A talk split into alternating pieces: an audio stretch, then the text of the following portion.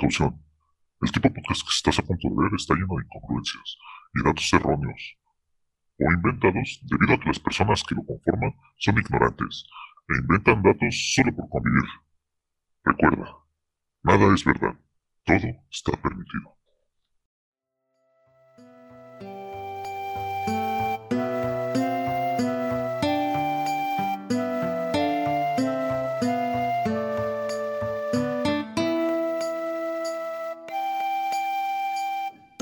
Hola a todos, bienvenidos de vuelta a Easter Geeks. Esta nueva semana tendré mucho contenido, pero como siempre está Total Mosh y conmigo está Rodo. Hola, ¿qué tal, frikis de Pascua? Bienvenidos y bienvenidas a un nuevo episodio de Easter Geeks. Espero que se la pasen muy bien este episodio. Y también contamos con la presencia de Javokers. Hola, ¿qué tal? Bienvenidos. Eh, espero que estén pasándola muy bien y prepárense un cafecito o su bebida porque se vienen buenas noticias el día de hoy.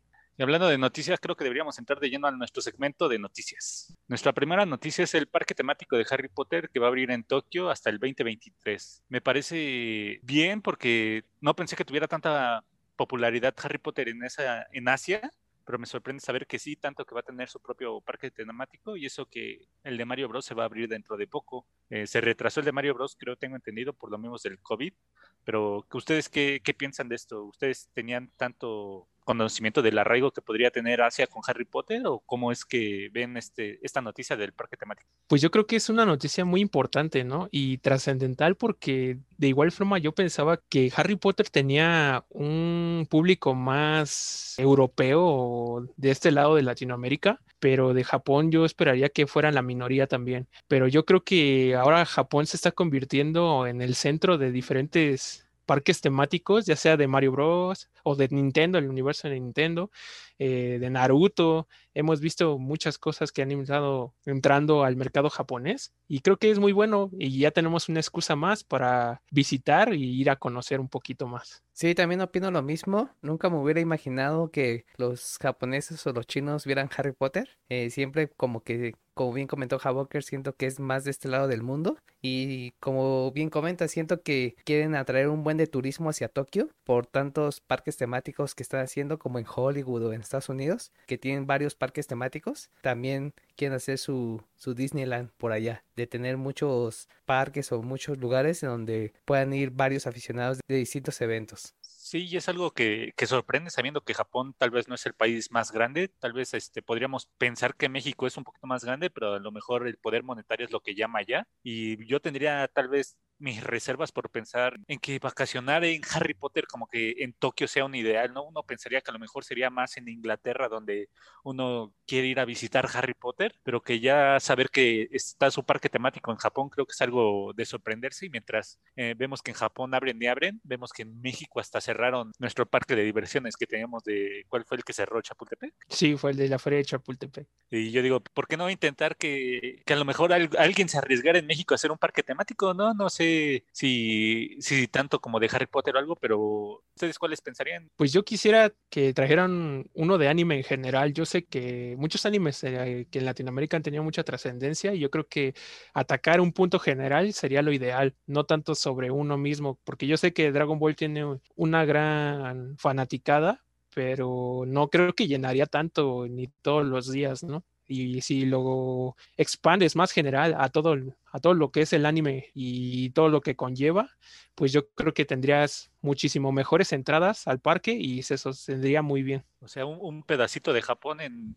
en, nuestras tierras, ¿no? Latinoamericanas, creo que estaría bien. Y yo creo que tal vez hasta podría funcionar bastante porque ya la gente de Sudamérica ya no tendría que ir hasta Japón para presenciar alguna de estas actividades, ¿no? Podrían decir, pues voy a, a México a visitar tal vez el parque temático de anime para experimentar esta, esta sensación. Pues yo espero que le vaya bien al parque de Harry Potter, pues estábamos todavía un tantito lejos de que llegue esa inauguración y esperemos que ya para esa época pues el COVID ya, ya solo sea un recuerdo amargo que tengamos en la memoria, ¿no? Cambiando de tema, pues pasamos a Star Wars, que recientemente anunciaron que va a haber un juego producido por, por Massive Studios de el desarrollador de The Division va a crear un juego de mundo abierto de Star Wars que es algo que llegó un poquito de sorpresa porque sabíamos que EA tenía una exclusividad por Star Wars desde hace un, un tiempo, Eh, vimos juegos como Battlefront, eh, Battlefront 2, vimos Fallen Order, tenemos juegos móviles de Star Wars, pero todo producido por EA, entonces saber que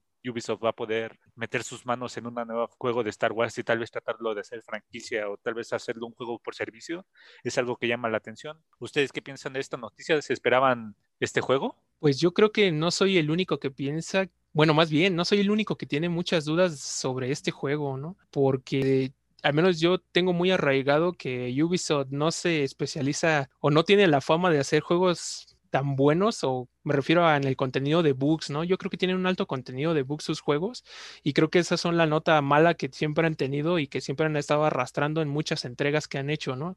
Especialmente en los juegos de Assassin's Creed y creo que son los más famosos que han tenido este estudio de juegos, ¿no? Yo espero que de verdad este juego termine como lo planeado o como lo están planeando. La participación de otro estudio en conjunto, pues nos brinde un juego, pues yo creo que incluso mejor de los que nos ha entregado Electronic Arts, ¿no? Que yo la verdad, sinceramente, lo pongo en duda. Sí, yo también espero mucho de Ubisoft y como bien comenta, su reputación de calidad no es muy buena, pero esperemos que le dé un nuevo enfoque al juego y nos traiga una propuesta diferente y pues atractiva para los fans de, de Star Wars. Y como hace tiempo no le aventamos arena a Cyberpunk, pues ahí nada más va un, granito para agregar al montón que le, que le, ponemos a cada rato y es que pues recientemente se está, le está quitando esa reputación, ¿no? Cyberpunk vino a decirle, quítate Ubisoft, que si vamos a hablar de bugs, se, se, tiene, se me tiene que mencionar a mí. Con Valhalla, pues no he visto que tanta gente brinque diciendo, ah, es que me está fallando esto y esto, y es algo para mencionar, ¿no? Que Ubisoft esperemos que esté encaminando las cosas para mejorar ese proceso que tiene. Llegando el desarrollo en, una, en un tiempo de pandemia, pues no sé qué tan difícil vaya a ser corregir esto de los bugs, viendo qué tanto se vaya a desarrollar, porque este juego apenas se anunció, pero seguro apenas va a empezar el desarrollo, van a empezar a buscar gente que contratar y gente que vaya a trabajar ahí, animadores, este, programadores y gente del sonido y todo eso para, para empezar a esto. Entonces yo creo que este juego que se mencionó, yo creo que no lo, no lo esperemos antes del 2023, 2024. Y eso viéndonos amables, porque si es un mundo abierto y vemos que, a lo mejor le quieren meter mucha calidad, pues podría tardar un poco más, aunque Ubisoft nos ha demostrado que eh, puede agarrar las cosas y hacerlas sumamente rápidos porque hemos visto que hasta nos entregaron unos Assassin's Creed anuales, ¿no? Eh, la calidad fue bajando y la gente fue perdiendo la, las ganas, pero pues vimos que Ubisoft puede trabajar rápido, no bien, tal vez no nos entregue lo mejor, pero si en algo sabe hacer eso, mundos abiertos, eh, pues en chinga, ¿no? Ellos no se fijan tanto en la calidad y dicen, pues ahí les va esto, quieren esto rápido, pues ahí les va. Y, hasta eso salen un poquito mejor librados que Cyberpunk. Pues esperemos que le vaya muy bien a este juego y que, que cumpla con los fans habrá muchas historias que puedan contar durante este juego. Tal vez muchos esperan que sea un juego tipo Mandaloriano viniendo de, del estudio que hizo The Division y pues esperando que sea un shooter y no tanto un juego de, de sablazos. Pero ya veremos próximo año. Podríamos esperar ver un teaser trailer de lo que nos esperaría de este juego y podríamos emocionarnos o decepcionarnos del camino que vaya a llevar este. Y ya otra noticia también desarrollada a Lucasfilm Games, que es el nuevo nombre que tomó el estudio de todo lo que vaya a ser desarrollado conforme a este universo. Sus producciones, pues, anunciaron que Bethesda va a hacer un desarrollo, eh, más específico, Machine Games mostró un teaser trailer de que va a haber un juego de Indiana Jones. Yo creo que fue algo inesperado porque nadie esperaba que Indiana Jones siguiera vivo. Ya habíamos platicado que a lo mejor van a venir nuevos filmes de Indiana Jones, pero creo que se mantuvo tan muerto en el mundo de videojuegos que lo único que se recuerda bien es Lego Indiana Jones, que nadie lo vio venir. Entonces, ¿ustedes qué opinan? Este, tan siquiera son fanáticos de las películas, porque yo personalmente no he sido gran fan de las películas, pero Lego Indiana Jones me divirtió, pero es más por las mecánicas que siempre veremos en los Legos que haya sido dentro del universo Indiana Jones. Yo la verdad es que no soy muy fan de Indiana Jones. Eh, sé que hay unas películas y algunos juegos, pero lo más que sé es que es de, no sé, un cuate que lleva como una soga y, está como por cuevas buscando tesoros. Hasta ahí es mi nivel de, de Indiana Jones. Pues yo tampoco soy fanático de las películas, sí he visto, eh, pero no, no han sido tanto de mi agrado. Y de juegos, pues yo igual nada más recuerdo el Lego. Y pues sí, también, como todos los juegos de Lego, yo creo que te pasas un, un rato muy ameno jugando esos juegos. A lo mejor aunque no seamos tan fanáticos de las películas, podemos decir que Indiana Jones fue como el, el abuelito de todos estos videojuegos de arqueólogos aventureros que existen como Tomb Raider o Uncharted. Entonces ver que va a tratar de regresar al trono que a lo mejor se le fue arrebatado porque nunca hizo bien un videojuego así que fuera tan llamativo, pues es algo interesante. No sé, Ramrodo, si tú que tienes Play 4 o Javokers, que hasta donde recuerdo tuvo Play 3, eh, si llegaron a jugar la saga de Uncharted y no sé si ustedes quisieran que tomara ese rol más o menos y si tomara ese estilo de gameplay. Pues yo creo que sí tienen una forma de juego muy, muy interesante. Eh, yo esperaría que fuera por esa misma línea, Indiana Jones, pero yo creo que el trono que ya dejó ya no lo va a volver a recuperar tan fácil. necesitaría entregarnos un título, yo creo que uno de los mejores en su historia, ¿no? Y yo de verdad pongo en duda, yo creo que Uncharted ya quedó ahí para la perpetuidad, ya no va a dejar ese trono. Tanto así que ya hasta están preparando pues una película y, y muchos, muchas cosas para ampliar ese proyecto. Entonces podemos quedar en la conclusión de que Uncharted y Tomb Raider se van a quedar con el trono de rey y reina en, en el mundo de los videojuegos eh, y Indiana Jones va a ser el rey indiscutible en el mundo fílmico, ¿no? Llegará Uncharted y tratará de destronar, pero pues nunca va a poder llegar a ser lo que llegó a ser Indiana Jones en el cine. Está bien, cada quien tiene su mercado, y cada quien ya tiene su, está gobernando su área, por lo que podemos decir. Sí, que quizás también podría quedarse con una pequeña parte del pastel, pero yo creo que sí sería como que lo más mínimo, ¿no? Sí, ya hemos visto varias iteraciones también de Tomb Raider en el mundo fílmico y tampoco le ha ido demasiado bien. Hasta Indiana Jones le ha costado volver a retomar el mundo fílmico y pues ya veremos qué es lo que sucederá en un futuro, ya sea en el mundo fílmico o en el videojuego. Y esperemos que les vaya bien en ambos porque pues son historias que nos, nos encantan y el mundo de los videojuegos siempre es algo que queremos ver triunfar.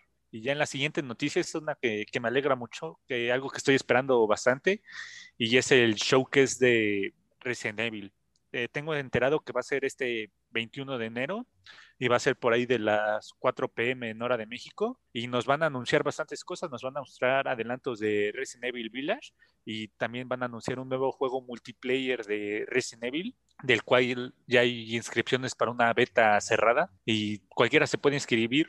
Entonces, ¿ustedes qué esperarían de este showcase? ¿Creen que venga algo bueno de este multiplayer o ya tienen ganas de jugar Resident Evil Village? Según tengo entendido, Resident Evil viene muy fuerte, ¿no? Y van a estar promocionando, van a estar dando noticias muy interesantes, no solo las que mencionaste, eh, y según yo iban a, a mostrar más sorpresas. En cuestión de lo que es el multiplayer, la verdad es que yo también ando dudoso porque no sé si recuerdas que en el Resident Evil 3 anunciaron también un multiplayer eh, que no tuvo tanta, exactamente el Resistance, que no tuvo pues tanta aceptación por la comunidad. Yo creo que fue uno de los más criticados. Esperemos que aquí se reivindique y pueda darnos un, un título multiplayer que, que, sea muy, muy óptimo, ¿no? Y que sea lo mejor para todos. En cuestión del Resident Evil 8, todavía la verdad desconozco un poco cómo terminó la historia o qué es la historia que van a abordar y yo creo que esto en eh, este evento me va a ayudar para conocer un poquito más sobre este juego y terminar de convencerme para comprarlo. Estás diciendo que, que el spoiler de este podcast es que nos vas a hablar en videojuegos de Resident Evil. No, no, no, no, no todavía no. Porque si estamos hablando de spoiler, creo que llegó el momento de decirle que se vayan, que ya vamos a hablar. Ah, no, eso, eso es más adelante, ¿verdad? Eso es en anime. Todavía no. ¿Y, ¿Y, tú, Ramrodo, tienes algunas expectativas sobre Resident Evil o sobre este showcase? Eh, yo me registré para la beta, un poco complicado eh, registrarse porque al principio me topé con una página japonesa y pues nada más veía como un buen de letras y colores y le empecé a picar y no pasé de ahí. Ya después este vi que había una página como para Latinoamérica y tienes que registrarte como tu Capcom ID y después este crear un, una cuenta para la beta elegir tu plataforma, ya sea PlayStation 4 o Xbox One, y ya dice que después te va a mandar un correo en caso de que resultes como sorteado para probar la beta. Decidí inscribirme porque nunca me ha tocado jugar un Resident Evil, entonces siento que es una buena oportunidad para probar un, un, juego de estos. Y ahorita que lo mencionas es gracioso porque yo también entré y me registré y también encontré la página japonesa de inscripción. Y yo sí me inscribí en la japonesa y también me, me inscribí en la latinoamericana, entonces ahí me ves poniendo en Google Traductor cada letra que entré y desde, desde que vi que tenía que elegir género, vi que había cuatro cosas que podías elegir y dije, verga, ya La no última. sé qué va a pasar aquí porque ya no.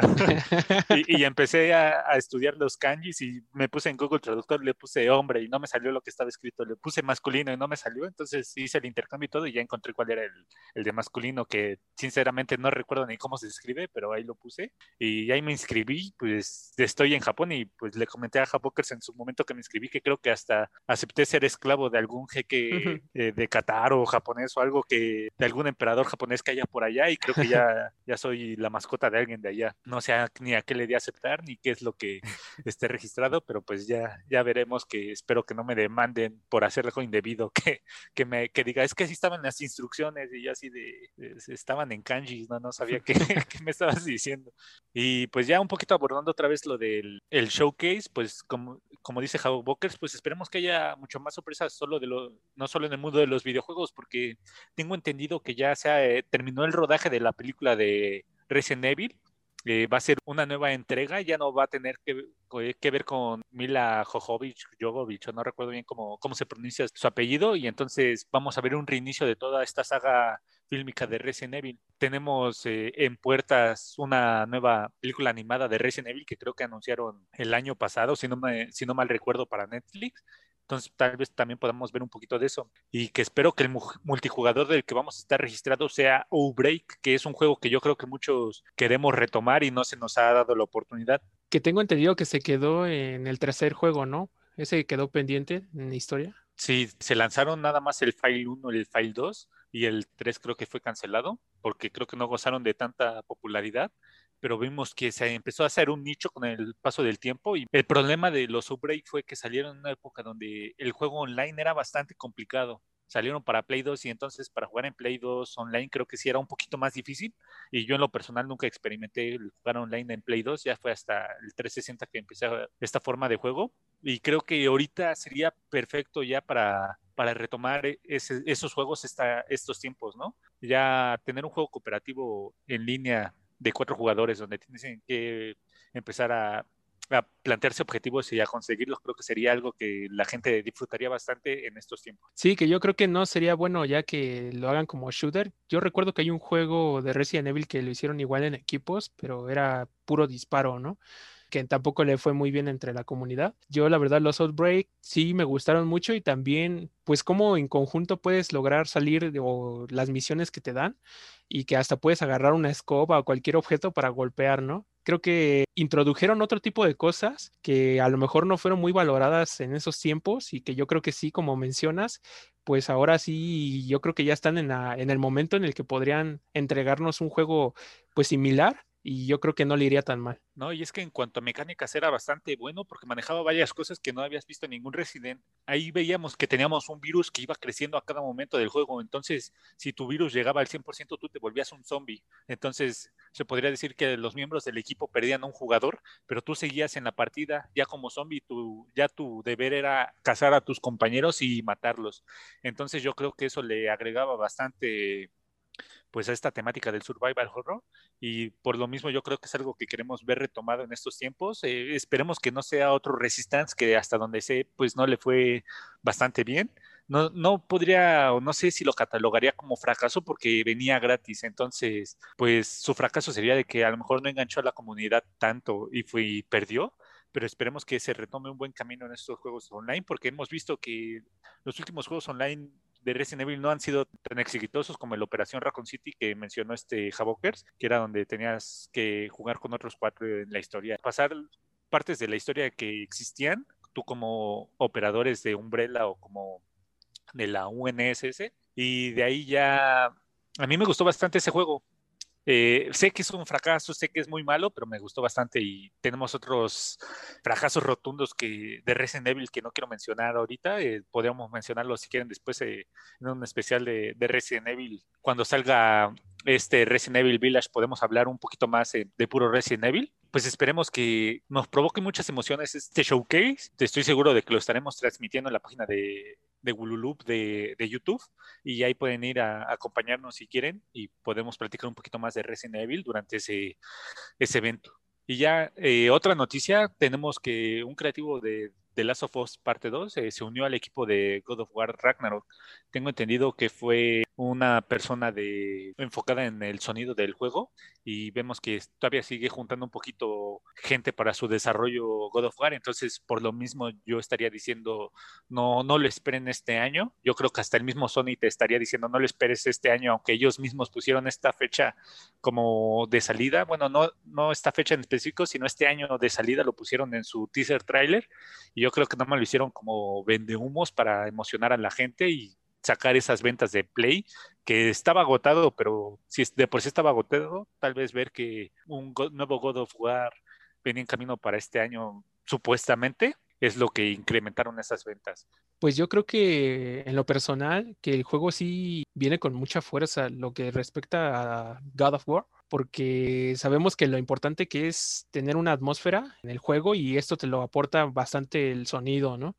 Y yo creo que es un elemento muy, este, muy importante para hacer un juego lo que es. El que se haya unido esta persona al proyecto, que también tengo entendido que participó en el juego de Ori and the Blind Forest, yo creo que es una pieza clave, yo creo que le va a ayudar mucho y va a ser uno de los que ayuda al juego a terminar siendo yo creo que uno de los GOTY, ¿no? El juego del año. Sí, también opino lo mismo que le quieren echarle toda la carne al asador a este God of War, ya que es una de las principales cartas fuertes de PlayStation y posiblemente como posible competencia a, Halo Infinite, eh, le quieren meter un buen de lana, un buen de calidad y a mi parecer creo que va, se va a lograr un buen juego quién sabe si sea este año, pero de que va a ser una muy buena competencia, pues sí lo será. Sí, esperemos que este sea un año cargado de bastantes videojuegos, que yo esperaría que no por este tema del COVID que estamos viviendo, pero esperemos que nos sorprenda el año y veamos qué es lo que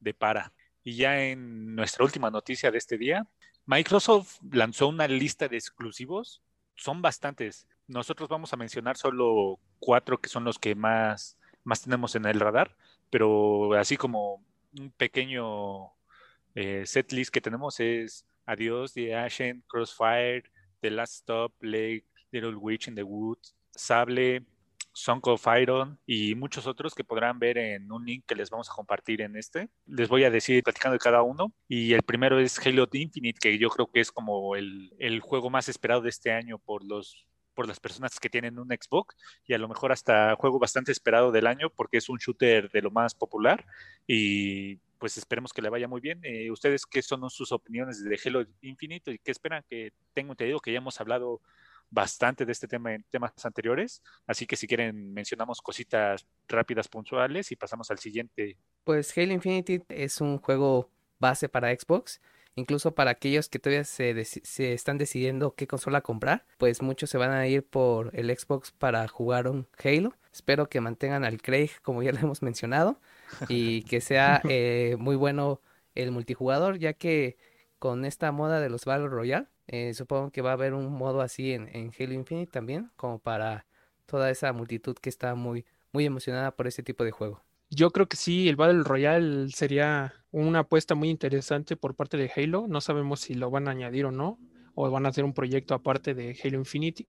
Pero yo espero de este juego, bueno, creo que tengo muchas expectativas de este juego, más allá de, lo gráfico y, y, todas las cosas que sé que se vio involucrado y que la verdad es que algunas partes fueron bastante duras con ellos. Eh, yo esperaría un juego con una trama bastante interesante y, que me mantenga pues totalmente interesado y que me deje horas y horas de juego. Entonces, yo al menos en, el Halo 5 creo que la historia fue bastante corta y, vi que también fue algo criticada. Entonces yo esperaría algo mucho mejor que eso y que siempre se apegue más a lo que, a su esencia, ¿no? A la esencia que lo hizo Halo. Sí, ustedes ya han englobado bastante lo que hemos dicho. estoy de acuerdo con todo lo que dicen. Yo solo esperaría una cosa del Halo y no sé, no sé si están de acuerdo conmigo. Visualicemos esto. Va la batalla final, vemos que el Master Chief destroza a un Halo, salvó al universo otra vez. Eh, vemos cómo mueren un montón de Grunts y un montón del Covenant. Entonces el Master Chief se sube a su nave, se da una pequeña vuelta, se quita el casco y tenemos a Craig como nuestro personaje protagonista. Con, lo único que yo esperaría, que debajo de ese casco veamos al Craig, Bueno, pero pues ya como hemos hablado bastante de Halo, pasemos al siguiente juego, que ya es uno que está muy cerca de salir. Yo lo estoy esperando con muchas ganas y también hemos hablado un poquito de él. Y díganme, ¿qué esperan de The Medium ustedes? Yo espero una experiencia totalmente como un taco para el ojo porque los gráficos se ven increíbles. La historia de esta chica que está como entre dos mundos y viendo un chingo de cosas, ya sea como tétricas, oscuras y un juego de luces. Me parece que va a ser un gran juego para la vista y esperemos que así lo sea. Yo espero una buena historia que esté muy apegada, yo creo que a la, a la temática que fue Silent Hill. Yo sé que es difícil emular algo y también sería criticado si tocara demasiado ese género que logró incursionar Silent Hill, pero yo esperaría un juego terrorífico, un juego que tuviera una esencia nueva, que revolucionara mucho lo que significa el terror y que la trama pues sea únicamente interesante y que nos aporte algo más a este hermoso género que son los juegos de, terror. Sí, imagínense que, que, su tema principal sea entre dos tierras de los héroes del silencio, ¿no? Le quedaría así perfecto. Pero yo de este juego pienso que va a ser bastante bueno. Yo creo que va a ser como de nueves y va a estar cortito porque hasta donde sabemos va a ser una experiencia corta. Por lo mismo de que desde, desde inicio vemos en su precio que no es un juego completo. Bueno, no, no lo venden a precio de juego completo. Entonces creo que desde ahí podemos ver que no va a ser una experiencia tan larga como de 20 horas o algo así. Y me parece bien mientras sea una historia centrada y que dure lo que tenga que durar, ya sean 4 a 6 horas por lo mínimo.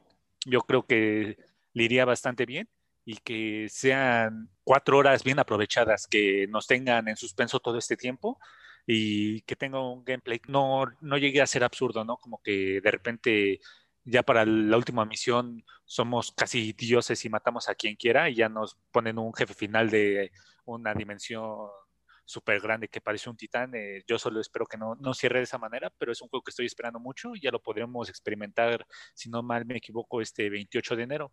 Entonces, si tienen Game Pass, eh, descárguenlo y si no, eh, lo pueden jugar en PC también. Así que no hay problema y aunque no tengas una Xbox, podrás experimentar este juego. Y otro juego que estamos esperando para el Series X, porque en PC ya salió, es Microsoft Flight Simulator, que ya lo vimos en el Game Awards que anunciaron que va a llegar su, su, versión de Xbox Series X y creo que es algo que nos gustaría experimentar porque he visto que es una representación completa del mundo. Entonces tú puedes volar cuanto quieras a cualquier punto y vas a ver, si pasas por sobre tu casa, vas a ver tu casa. Entonces creo que es algo que, que se puede esperar bastante y visualmente se ve impresionante. Entonces, no sé, ¿ustedes si están esperando este juego o es algo que no les llama tanto la atención por ser un simulador nada más? Yo la verdad no soy tan fanático de los simuladores pero lo que se refiere a todo aviones o aviones de combate, pues me gusta mucho. Yo jugaba bastante Lace Combat, no sé si lo tengan ustedes o lo han jugado. Creo que es un juego bastante interesante y me gustó sobre todo las batallas, ¿no? Y que puedes tú volando eh, recorrer grandes distancias a objetivos, o sea, todo la temática de Ace Combat pues, es pelear, ¿no? Pero a lo que se refiere en este simulador, pues es obviamente el poder eh, manejar un avión comercial quizá y, ir de un punto a otro conociendo pues, los paisajes, los, países. Y yo creo que ese es el punto interesante del juego y sobre todo que sirve pues, obviamente como práctica, ¿no? Eh, por si algún día alguno de ustedes quisiera ser aviador, pues eso le serviría totalmente, ¿no? Pero pues yo, yo sí le daría una oportunidad yo sí lo jugaría para ver qué tal está. No está dentro de los juegos que yo más espero, pero como lo dije, eh, creo que es un juego que tengo que jugar y, ver qué tal está. Sí, y esperamos que a lo mejor si la gente más casualona o que no, no, no, somos tan enfocados en los simuladores, le pudieran meter un atractivo así visual chiquitito, ¿no? Como que de repente vas eh, volando de, de, aquí a Inglaterra o algún lugar, no sé bien cómo esté la ruta aérea, que de repente puedas ver un ovni, ¿no? Pasando a tu lado, así como para llamar la atención para esta, estas personas que no, que no somos tan aficionados de los simuladores, pero si no, pues que tienen su mercado bien ubicado y pues ellos lo, lo estarán esperando sin duda. Ya nuestro último exclusivo que anunció Microsoft, bueno, que nosotros tenemos en la lista de, de estas noticias es Scorn, un juego que se ve bastante interesante, tiene una temática muy especial de H.R. Geiger y no sé ustedes cuáles son sus opiniones porque ya tiene bastante tiempo este juego en desarrollo y ya cada vez se ve un poquito más cerca. Pues la verdad el juego se me hace asqueroso, asqueroso en buena forma. Empecé a ver el video y sí se me hace como un poco de que ves como brazos robóticos van saliendo y sacan líquidos. Luego hay una chava como embarazada que le inyectan cierta sangre. Muchas cosas que son como medio creepy. Cuando lo estaba viendo sí se me hizo un poco raro. Creo que soy de esas personas que sufrirían un poco en vez de disfrutar el juego. Pero definitivamente se me hace eh, de otra perspectiva y ha de estar muy interesante jugar este tipo de juego. Sí, yo creo que es una temática muy apocalíptica, algo así como si estuvieras, pues están, bueno, como si estuvieras en el infierno, ¿no? Y las criaturas, pues también son anormales, no, no tienen muy buena forma ni, ni los sonidos que emiten, pues yo creo que son bastante aterradores. En sí, la historia yo creo que va a ser bastante interesante y y bueno, pues hay que ver qué, qué, nos puede ofrecer este juego, porque pues creo que muchos de ese género ya han habido, pero creo que este juego tiene un toque especial y se acerca mucho a, a lo que ustedes me mencionaron, que es el creador de, Alien, que creo que tiene mucha, mucha inspiración en esa, en esa temática. Entonces yo creo que yo lo que esperaría más bien es un juego que de verdad nos aporte mucho terror. Y más allá de que sea un estilo shooter, porque pues, sí, tienes que pasar disparando a, a todas estas monstruos, yo esperaría un juego que, que, de verdad nos ponga en situaciones medio difíciles y que nos dé un buen gameplay. Sí, como, como ustedes bien lo han mencionado, se ve un poquito repulsivo el, el arte, pero en buen sentido y creo que está apelando como que a nuestros horrores más básicos, ¿no? En una en un contexto donde pues sí se está yendo demasiado complicado, donde parece que vas, vas, a estar como en otro mundo, otro universo, donde se ve mucho todo en la como temática alien, como bien dicen, y hasta donde tengo entendido, sí dijeron que iba a ser un, un poco más enfocado al survival horror, porque ibas a tener un poquito más limitadas las municiones. Entonces, desde ahí ya te están diciendo que cuides bien cada disparo que haces, y por lo que se ve, sí va a ser una temática bastante fuerte, y creo que sería algo bastante interesante que probar. Eh, yo esperaría que cumple las expectativas. Eh, yo sinceramente, yo creo que va a tener una calificación de 8.5, pero pues estoy dando disparos al aire porque tampoco hemos visto algo tan completo, ¿no? Entonces, eh, es interesante todo lo que está por venir este año por las exclusivas de Microsoft. Esperamos que no se continúen retrasando y nos llenen la plataforma de juegos. Y pues nada, no nos queda más que esperar emocionados y que todo sea eh, bueno lo que está por venir. Y cerrando ya este segmento de noticias, pasamos a la parte de videojuegos donde cada uno de nosotros va a contar lo que ha estado jugando recientemente eh, esta semana y pues veamos, eh, yo empiezo, empiezo con River City Gears, que es un juego beat 'em up, que es como para para tenerlo más en contexto, sería como jugar un, un Battletoads, un Double Dragon, un Tortugas Ninjas, que vas de un lado a otro golpeando gente y tratando de, de llegar al jefe final.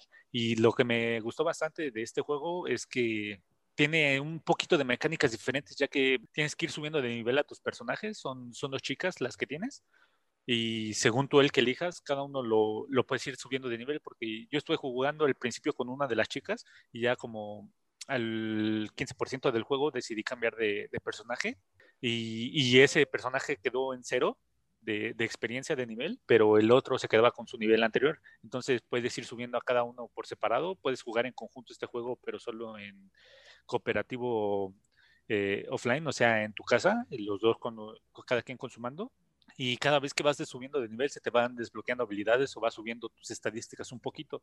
Entonces ves que subiste de nivel y, y va creciendo tus, tus, combos y también puedes ir consiguiendo dinero por cada, cada uno de los enemigos que vas venciendo y, y, con ese dinero puedes comprar accesorios para ponerle y subir estadísticas a tu personaje, puedes comprar combos o puedes comprar alimentos que va, va a ayudar a tu salud. Entonces creo que es un juego bastante interesante, me está gustando bastante, eh, ya voy como para la mitad del juego y es, está dificilito, eh, lo estoy jugando en dificultad normal si no me equivoco y, y me he muerto varias veces, lo bueno que tiene un autoguardado que cada vez que cambias de habitación se autoguarda el, el juego y, ya cuando te mueres empiezas desde el principio de, esa habitación que, en la que entraste. Y, y, sí me he visto complicado. Desde el primer jefe me costó un poquito matarlas. Sí, sí, me mató unas cinco veces antes de que pudiera vencerlas. Y, es cuestión de que le vayas agarrando tú un poquito la onda, te vayas acostumbrando a los combos y pues tú vayas eh, personalizando tu personaje según cuál es tu estilo de juego. Entonces creo que es un juego bastante recomendable. Está, si no me equivoco, para todas las plataformas. Está para Steam, Switch, eh, ahorita está en Game Pass en Xbox y también creo que está en Play. Entonces yo sí les diría que le den una oportunidad y si les gustan los beat'em ups, eh, este es un juego que les va a gustar bastante.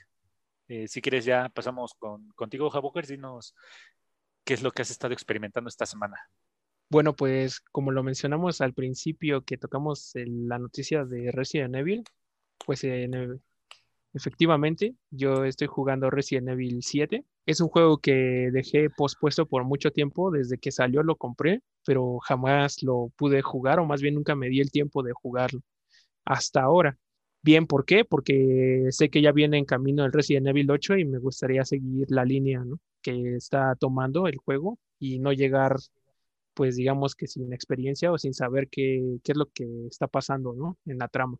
Este juego es recomendadísimo. Creo que es una experiencia totalmente diferente de lo que ha estado manejando la saga de Resident Evil en sus entregas anteriores. Creo que es una forma revolucionada. Yo sé que hay muchos que criticaron también este juego por la forma en la que se manejó, que ya es de primera persona, y la trama pues que no iba tan acorde a como lo eran los demás juegos anteriores, ¿no? Yo opino que este juego es una nueva propuesta, una buena propuesta que hicieron por parte de Capcom. Eh, me mantiene, digamos que un poco más expectante y sí me ha sacado bastante sustos, puesto que lo he estado jugando yo de noche, pues obviamente con todas las luces apagadas y solo mis audífonos, ¿no? Creo que sí me ha sacado alguno que otro susto y, y es importante que todo el entorno en donde te estás desarrollando en el juego tiene una importancia, o sea, hasta en los rincones más pequeños que encuentres en la casa, tú vas a encontrar cosas que te van a ayudar para seguir en el juego, ya sea desde elementos de curación, municiones, fotos, eh, cualquier otra cosa que, te sirva en el juego, tienes que ser muy meticuloso en este juego.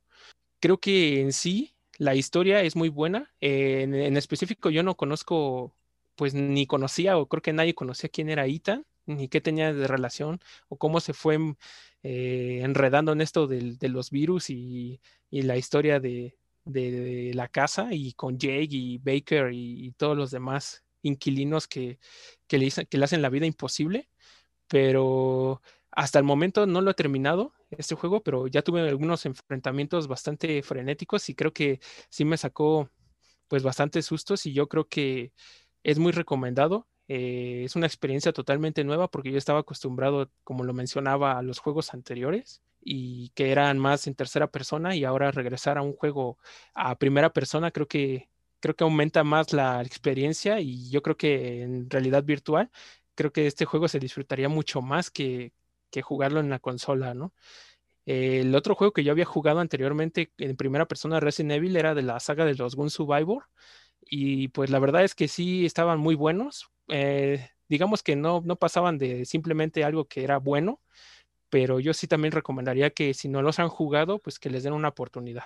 Pues sí, eh, al momento todavía no, no he acabado el juego y ya estaría platicando yo creo que sí con ustedes cómo, cómo fue en total el juego, cómo, cómo me fue, eh, si lo volvería a jugar, pues yo creo que sí, porque hay varias cosas que, que siento que estoy dejando a un lado, que no he investigado lo suficiente, o quizás también le daría una oportunidad al DLC, eh, habría que ver qué es lo que, si me convence este juego, pero yo creo que va por buen camino y pues ya estoy esperando también la, la, la entrega del 8, ¿no? Que a ver qué tal, qué tal está. Y creo que eso es todo, sería de mi parte por este juego y pues recomendadísimo para todos ustedes. Ya solo nos faltaría Rambrodo que nos cuente qué es lo que he estado jugando. Lo que estuve jugando fue Pokémon Go. Eh, este es mi vicio del diario, de esos juegos que como que te obligan a abrirlo todos los días para tener la misión del día, eh, tu Pokémon bien alimentado y caminar con él, ¿no? Eh, recientemente subí al nivel 36 y el pasado sábado fue el día de la comunidad. Para los que no juegan tanto Pokémon Go, este evento sale más o menos una vez al mes y ese día pues sale un Pokémon más frecuente de lo normal. Este sábado fue Matchup. Cada vez que sale este Pokémon, al lograr su segunda o tercera evolución, pues te dan como una habilidad especial. Este, en este caso fue Venat, el movimiento especial. Y pues yo la verdad eh, ya no capturé muchos, muchos matchups porque hace tiempo que ya tengo muchos caramelos de, de matchup y, todas sus evoluciones. Este, lo único atractivo de este evento es que también puedes seleccionar un o atrapar un shiny, que ese sí es un poco más complicado de que te salga. La verdad es que sí se ve medio, medio raro, verde, medio, medio chistoso. Sí, más o menos, si quieren esperar el día de la comunidad, pues en el juego les sale la noticia para que aquellos que no empezaron a jugar Pokémon Go desde el principio, pues tengan oportunidad de tener todas sus evoluciones de, de los Pokémon que sea. Nada más dura de 11 de la mañana a 5 de la tarde, me parece. Entonces es un periodo corto para que ahí ponga la alarma en su celular en caso de que, de que quieran participar en uno. Y bueno, pues eso sería todo de esta sección. Pues esperemos que alguno de, nuestras recomendaciones les guste y si les llama la atención, pues que les comiencen a dar y pues que nos digan, oye, sí me, sí me gustó lo que recomendaron, o oye, ¿por qué Ramrodo está jugando Pokémon Go todavía? Ustedes pueden comentar lo que quieran. Y ya pasamos a la sección de Guachando. Y es que quiero mencionar que vi Waba Island, que es una película bastante cortita, está en Amazon Prime, dura 58 minutos y está protagonizada por Donna Glover o Childish Gambino. Y es una película bastante buena sobre una persona que quiere transmitir felicidad a las demás personas y la forma en la que lo hace es por la música. Entonces, en cierto momento llega un matón y le dice, no quiero que toques este día y pues ya veremos a lo largo de, la historia qué es lo que, lo que hará nuestro personaje y si está dispuesto no a perderlo todo por la música. Es un tanto musical, tiene bastantes eh, momentos de baile y música como, como en La Land, pero lo que aquí brilla es que es casi todo con música exclusivamente de Childish Gambino. Y ya desde que empecé a ver eso, me empecé a volver fan de, de su música y ya, ya, he estado empezando a escuchar más sus discos y me está gustando bastante. Eh, es una película buena, eh, lo único malo es lo mismo de que dura solo 58 minutos, no le da tiempo de desarrollar a todos los personajes y al final te quedas así como de que pasó todo muy de golpe y creo que le hubiera hecho bien durar una media hora más para que nos encariñáramos un poquito con cada uno de los personajes. Es la recomendación que los dejo, pero ya ahora sí pasando de mi recomendación, pasamos al plato fuerte de Guachando, que sería la recientemente estrenada eh, WandaVision y está protagonizada por Elizabeth Olsen y Paul Bettany. Una serie que salió con dos capítulos, que es algo pues que creo que poquitos esperábamos y, ustedes saben en qué plataforma está, así que eh, Javokers o Ramrodo, díganme, esta plataforma que no nos está patrocinando, pueden mencionarla abiertamente. ¿En qué plataforma podemos encontrar WandaVision? en Disney Plus por 159 pesos al mes. Yo cancelé ya mi membresía. Me hacen falta solo unos días para poder seguir disfrutando de la plataforma. Pero qué bueno que me dio chance de ver esta nueva serie. Y como bien comentas, fueron dos episodios. Y pensándolo bien, creo que decidieron sacar dos porque chance si hubieran sacado uno, no, no hubieras entendido qué es lo que está pasando. Como que te hubieras quedado de que yo esperaba golpes, peleas, aventuras como lo, normal de las películas de Marvel, pero que te salgan con esta escena tipo de los 70, 80 y en blanco y negro, entonces como que dices, sí estoy viendo la serie correcta. Qué bueno que sacaron dos episodios para más o menos no quedarte con ese sabor de boca. Y pues más o menos esas fueron mis primeras impresiones de, de WandaVision. Y como bien mencionas, sí, yo siento lo mismo que, que si hubieran sacado solo un episodio, el primer episodio es sumamente lento, o sea, no desarrolla nada, casi, casi nada. Y si te quedas así como de, ¿en serio voy a ver esto? Por, creo que solo tienen firmado ocho capítulos para esta temporada. Y si te quedas así como de, yo, yo no, no me está llamando nada la atención este primer episodio de lo lenta que es. Es un buen programa, es bastante gracioso, pero sinceramente para mí solo, solo pareciera como mi bello genio, pero de los Avengers. Si te quedas así como de, no, no quiero continuar viendo esta cosa. Ya ves el segundo episodio, ves que es la misma temática, pero te meten dos, tres cositas un poquito más, más misteriosas. Y fue mi, mi único problema con la serie, que, estos momentos que parecen un poquito más reveladores son solo flashazos y te quedas así como de, me emocionaron estos pedacitos, pero fueron instantes nada más, no son algo que te mantuvieran a lo mejor como el Mandaloriano, que es de la misma plataforma, por eso lo menciono, que sí, a lo mejor hay momentos lentos, pero tiene cierres fuertes y tiene bastantes emociones. WandaVision te está entregando lo que te prometió en los trailers, una buena comedia, pero sí, sí te quedas así como de esperando otra cosa, ¿no? Como, como que te quedas queriendo ver cosas que no pertenecen a ella y creo que es mi único problema, que, que te están entregando lo que ellos te prometieron, no te, no te mintieron en ningún momento diciéndote que, que, ibas a saber otras cosas y pero uno te, te quedas con la mentalidad de esto es Marvel, yo quiero ver eh, un poquito más de revelación, muéstrame qué es lo que apunta más tu, tu, universo de Marvel, qué es lo que va a venir después, que son demasiado cortos esos momentos y sí me dejó insatisfecho, pero me gustó la serie. Eh, la continuaría viendo, pero yo, yo hasta donde he visto estos simples dos episodios que obviamente no podemos decir eh, ni dar una opinión concreta de una serie completa solo con los dos primeros episodios, pero a mí creo que esta serie me hubiera gustado más que hubiera sido completamente lanzada como en Netflix que te lanza, aquí tienes todos sus, tus episodios para que tú dijeras, ah, sí, se fue formando todo esto y no ser algo que estés siguiendo la semana y a lo mejor puedas decir si el siguiente episodio no te, no te está satisfaciendo, digas, estoy perdiendo total emoción sobre esta serie y solo la estoy viendo porque es el universo Marvel. No es algo que, que, me esté llamando totalmente la atención, pero pues esa es mi opinión. Pues yo siento que esta historia realmente no ha sentado sus bases. Igual yo quedé un poco confundido con, la, con lo que estaba tratando e, estos dos episodios. Yo sé y además creo, creo que muchos pensamos igual que esta trama pues difiere un poco a lo que nosotros estamos acostumbrados a ver en el, en el mundo, ¿no? En el universo Marvel. Yo creo que esta historia sí va a tocar a lo mejor, no sé, un tema más oscuro diferente a lo que es la comedia que nos está presentando, pues, actualmente, porque a mí me dio la percepción de que realmente todo esto que está sucediendo no, no es real, o sea, es como si fuera algún tipo de simulación. No sé si es la línea que van a seguir o van a continuar con esta temática cómica, pero yo sí he notado varias cosas interesantes. También, no sé si ustedes se percataron que en los episodios hubo una cierta propaganda de productos de, electrodomésticos, uno para calentar sus panes y para calentar su comida, eh, que era de Industrias Stark, y también un mini comercial de relojes en el cual, pues, en el reloj venía aquí la imagen de la, de la organización Hydra, ¿no? Entonces yo creo que sí necesita un tiempo, necesita bastante tiempo para seguir estableciendo el contexto bien de lo que nos va a ir guiando esta, esta serie.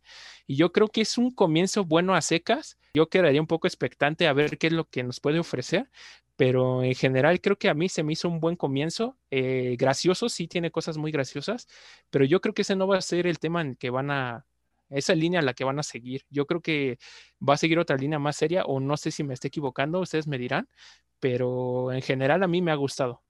Y yo creo que va a ser algo que va a agarrar ritmo con el tiempo, porque también no tienen tanto un periodo tan largo como a lo mejor lo tendría de Mandalorian, que lo vamos a ver tres, cuatro temporadas, porque sin si tenemos en cuenta que esta película va a desembocar en varias películas, bueno, esta serie va a desembocar en varias películas del universo Marvel, no podemos contar que WandaVision tenga una, dos, tres, cuatro, cinco temporadas seguidas, porque en algún momento sabemos que, que Wanda o Vision van a tener que entrar al mundo cinematográfico, entonces sabemos que va a desembocar en eso tal vez la fase 4 de Marvel y creo que no se pueden dar tanto lujo de empezar a no contarte historias a lo mejor para el final de la temporada, ¿no? Para decirte, esto es lo que pasará en tal película o esto es lo que pasará en tal serie.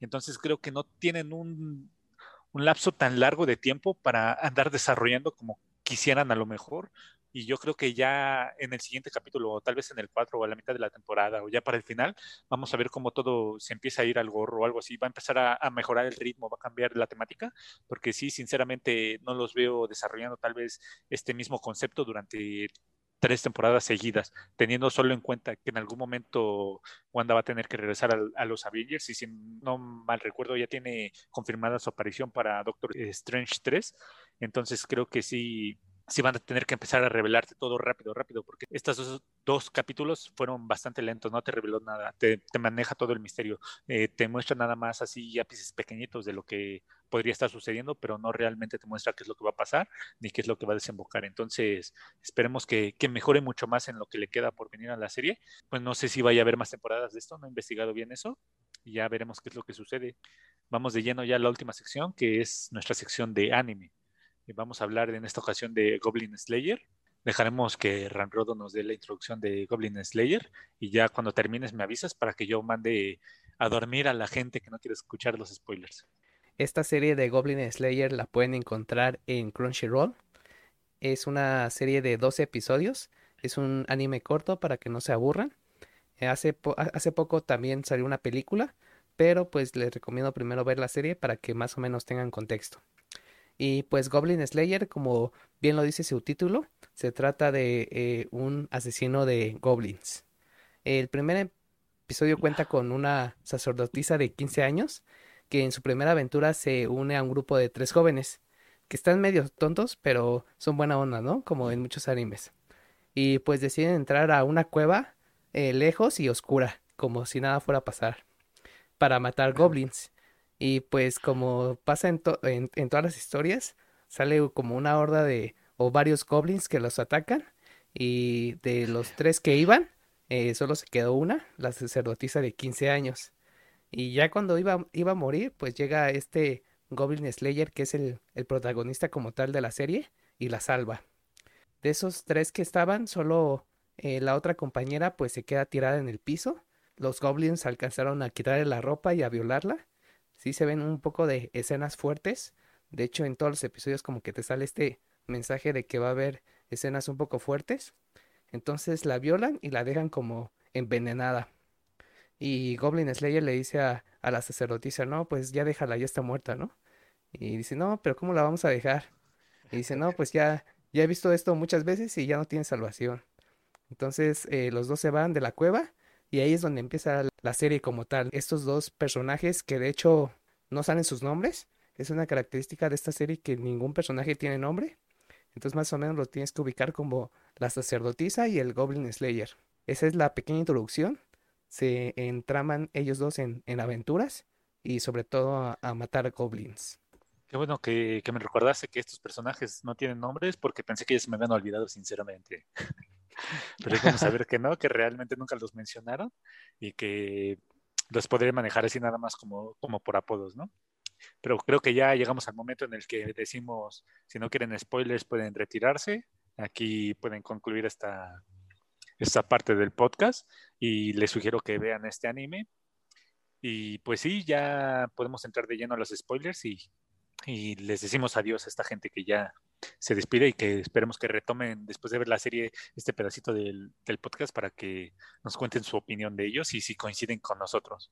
Pero ya llegando a esta parte con spoilers, yo diría que sí es una serie bastante fuerte, todo el, todo el tiempo se maneja con bastante sangre, bastantes temas de violaciones y, y vemos que puede ser hasta el motivador de, de algunos personajes o ese, esa cosa que hace que teman tanto a los goblins, que como muchos personajes dicen, los goblins no son de temer, pero te das cuenta que se van organizando poco a poco y sí son algo que, que puede arrasar con villas enteras.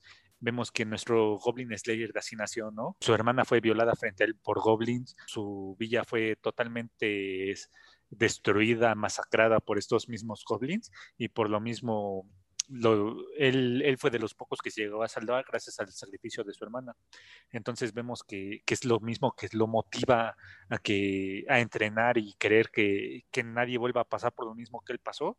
Y vemos que es pues generalmente la trama gira alrededor de los goblins y esta temática de fantasía no gira alrededor de un rey demonio como giran muchas otras.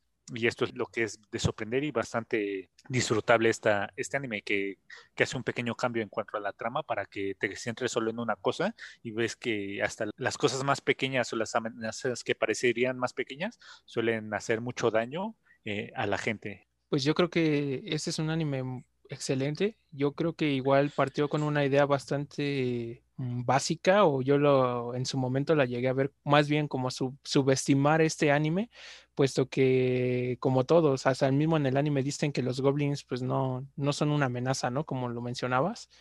Y yo decía, bueno, este anime se va a tratar solo de un tipo que va a cazar goblins y punto. O sea, ¿cuál es la verdadera trama que va atrás de todo esto? Y mientras vas pasando episodio tras episodio, pues te das cuenta de que en realidad esto va más allá de, una simple batalla con duendes. Ves que están involucrados más fuerzas oscuras ahí, eh, orcos, hay otro tipo de cosas que están ahí uniéndoseles a, a, los goblins y que ellos mismos se están organizando para cometer pues todos esos actos fuertes que hay en el anime. Entonces, también te das cuenta de que muchos personajes se van uniendo a, al Goblin Slayer para, con el mismo objetivo que él, ¿no? Que es el, el destruir a los goblins, el poder llegar al fondo de todo, de su, su plan de ellos y poder es, destruirlos, ¿no? Y creo que nos da mucho, muchas partes de, de buena acción y de buena historia. Y, creo que también hay fanservice, pues también hay fanservice para los que les encanta ese tipo de cosas. Pues yo en general creo que es un anime bastante recomendable. Bueno, yo, yo entiendo que este es un anime que no está apto para todo público y yo así recomendaría que algunos de ustedes, si, lo, si le van a dar una oportunidad, pues que lo lleguen a ver pues solos, ¿no? Y para poderse adentrar mejor a, a este universo. Sí, como bien comenta, pues los goblins eh, no son listos, pero tampoco son idiotas, como dice Goblin Slayer. Entonces tienen sus estrategias y conforme va avanzando el anime, ves cómo se organizan mejor y cómo hay ciertos niveles de, de duendes, ¿no? De goblins. Lo que más me sorprendió fue, pues ya en el último episodio, donde sale el, el señor Goblin, que la verdad es que no sé o no estoy muy seguro si hay un Goblin más arriba que, que el señor Goblin, pero vemos como este Goblin al principio se ve pues muy grande, poderoso e inteligente, pero la verdad es que al final... Porque es señor Goblin. Exactamente. señor Goblin. Y de hecho, pues a, mi parecer, creo que eh, un Goblin Champion es un poco más fuerte que el señor Goblin, porque se mueven un poco más rápido y, y tienen este armas. Bueno, al menos así lo vi. Y sí, la verdad es que me gustó bastante y espero que que continúen con el anime para, para conocer más de goblins. No, y, los modales del señor Goblin. Señor, permítame usted masacrarlo, por favor. Que, estas, no, estas no son maneras de tratar a alguien. ¿no? Ese, ese señor Goblin es acá la, la cumbre de la evolución Goblin, ¿no? Ya cuando ves que tiene bombín y, un bastón, dices, no, señor Goblin, pase usted, eh, por favor, masacre mi villa. Esta, esta señora la quiere aquí, se la dejo preparada, señor, por favor, toda suya. Pero, pero sí, ya fuera de chistes, sí es una serie bastante, bastante buena, bastante entretenida. Eh, pues yo sí le tenía un poquito de, expectativas porque había visto varios comentarios de, otras personas que, la recomendaban. Y ya cuando la vi sí me dejó complacido. Eh, yo quería escuchar más o menos la experiencia de Ramrodo, porque si no me equivoco, tuviste primero la película y viste después el, anime y, recuerdo que me dijiste que que no te llamó tanto la atención la película y quiero saber cuál es tu opinión ya, ya tenido el contexto completo de, de, lo que se trata toda esta historia. Sí, la verdad tendría que ver la película otra vez porque esa vez aparecían goblins y aparecía este cuate con armadura y luego una chica. Yo decía, no, pero cuéntame la historia, ¿no? ¿De dónde salió este güey? ¿De dónde salió la chica? Y nada más como que me presentan cuando ya se están echando a, a los goblins. Entonces por eso les recomiendo que primero vean la serie y como bien comentas al principio no me latió tanto, pero ya al ver la serie me empezó a gustar más y más conforme iban avanzando los episodios y sobre todo conocer a todos los personajes, ¿no?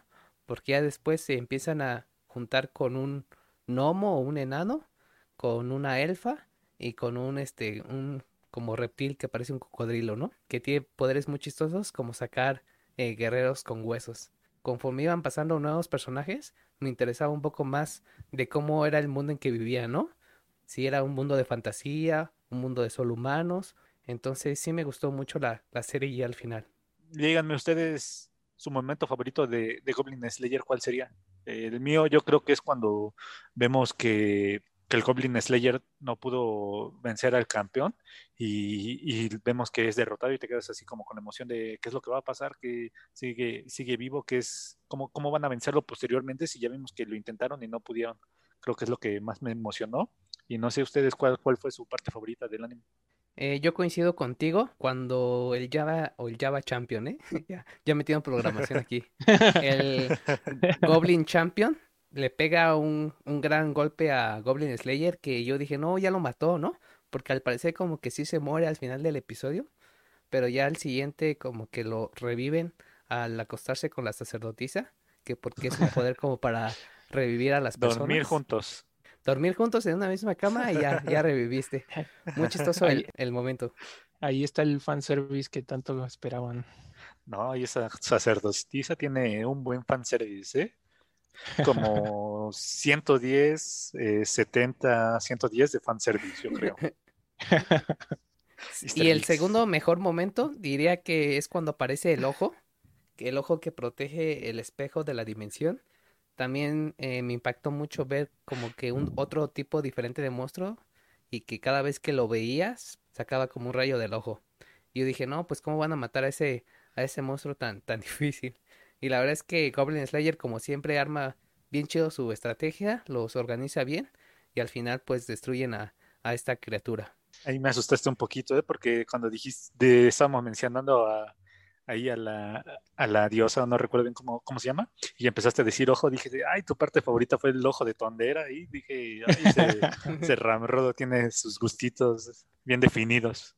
Pues a mí lo que me gustó es que te das cuenta de que Goblin Slayer no es el típico héroe que siempre puede contra todos los enemigos y saca un power up y siempre hay alguna forma en la que destruye al enemigo, ¿no? Sabes que también es humano y también llega a perder sus batallas como cualquier otro. Sí tiene ciertos toques de fantasía y hace uso de otras cosas para pues para poder tener el poder de, derrotar a los enemigos, ¿no? Pero a fin de cuentas, pues sí, también ha, tenido pues diferentes sucesos eh, malos para él y, y, pérdidas, ¿no? Entonces creo que es muy apegado a la realidad y más viéndolo en un escenario en el que ya pues derrotaron al, al gran demonio, ¿no? Que ya no es una historia así como, como cualquier otra que es, sabes, quedas tu equipo, pero vamos a derrotar al, al, rey demonio, ¿no? Como, como hemos visto bastantes o hay bastantes en el mercado. Yo creo que esta es una nueva propuesta a ese tipo de géneros y creo que sí les va a convencer bastante cuando le den la oportunidad de verla. Y sí, me gustó que hay bastante, bastante misterio porque vimos que los goblins como que son, hay mitos de dónde vienen los goblins y llegamos a un punto donde dicen en este espejo lo están usando para invocar goblins. No sabemos si el otro lado del espejo es el mito que se tiene de la luna que vienen de allá o realmente es una, una ciudad o algo perdida del goblins, pero es algo que me gustó bastante, eh, aunque te, te, revelan bastante, aún mantenemos un misticismo alrededor de los goblins de, de misterio y pues también todavía no sabemos 100% cómo son creados los campeones, este, los rey goblins o el señor goblin, entonces creo que es algo que nos mantiene bastante a la expectativa de que aún no sabemos qué es lo que podría suceder en un futuro en este anime. Sí, totalmente de acuerdo, dejan muchas cosas al aire, como quién es el rey demonio, de dónde salió, esas tres chicas que son el héroe y que lograron matar al rey demonio, una hazaña súper increíble, pues toda esa pelea y esa historia tampoco te la mostraron. Entonces sí te mantiene mucho a la espera de, de esperar la siguiente temporada. No sé si haya un manga que ya explique eso, pero al menos en el anime eh, no sale esa parte. Hay, en el manga van un poquito más adelantados. Eh, ha habido unos hechos que te relatan un poquito más arcos más adelantes, pero tengo entendido que en sí en sí el foco es de una novela ligera de que viene Goblin Slayer y creo que aún no, no está conclusa. Entonces todavía siguen sus aventuras, pero ahí sí ya, si quieres entrar de, lleno a, saber completamente qué es lo que sucedió eh, con Goblin Slayer, sería ver su, novela ligera, que aquí lamentablemente todavía no tenemos pues una traducción de ella, pero pues ya la gente sabrá cómo, cómo buscarla en internet y encontrarla. Y pues ya con esto concluiremos nuestro episodio. Esperemos que les haya gustado. Nosotros nos divertimos bastante y esperamos verlos la siguiente semana. Eh, somos Sister X y estaba Ramrodo con nosotros. Eh, estoy todavía, todavía no me corren el programa, pero sí, este, muchas gracias por este episodio. Espero que se la hayan pasado muy bien y nos vemos la próxima semana o nos escuchamos la próxima semana. Pensé que ya le habías dicho que íbamos a correr, Javokers. Ya le vamos a dar la noticia apenas. Bueno, ya fírmalo por otros cinco programas más. Pensé que nuestro último programa era el anterior, ¿no? Pues nada que decir, más que se la hayan pasado muy bien. Eh, recuerden que están nuestras redes sociales, se las vamos a compartir aquí mismo en el podcast. También en el Facebook, compártanos qué otras o qué otros temas les gustaría que tocáramos en los siguientes podcasts y pues también eh, dejarnos ahí uno que otro comentario de, de crítica constructiva para nuestro contenido. También tenemos un canal de YouTube en el cual pueden ir a visitarnos. Vamos a estar subiendo algunos tops ahí y algunas listas de animes esperados, si es de su agrado. Y también vamos a empezar a meter un poquito más de temas de videojuegos que esperamos que les guste. Yo, por mi parte, pues yo les, les deseo lo mejor y un excelente inicio de semana. Nosotros fuimos Sisters X en este capítulo. Los veremos la siguiente semana y les digo hasta luego.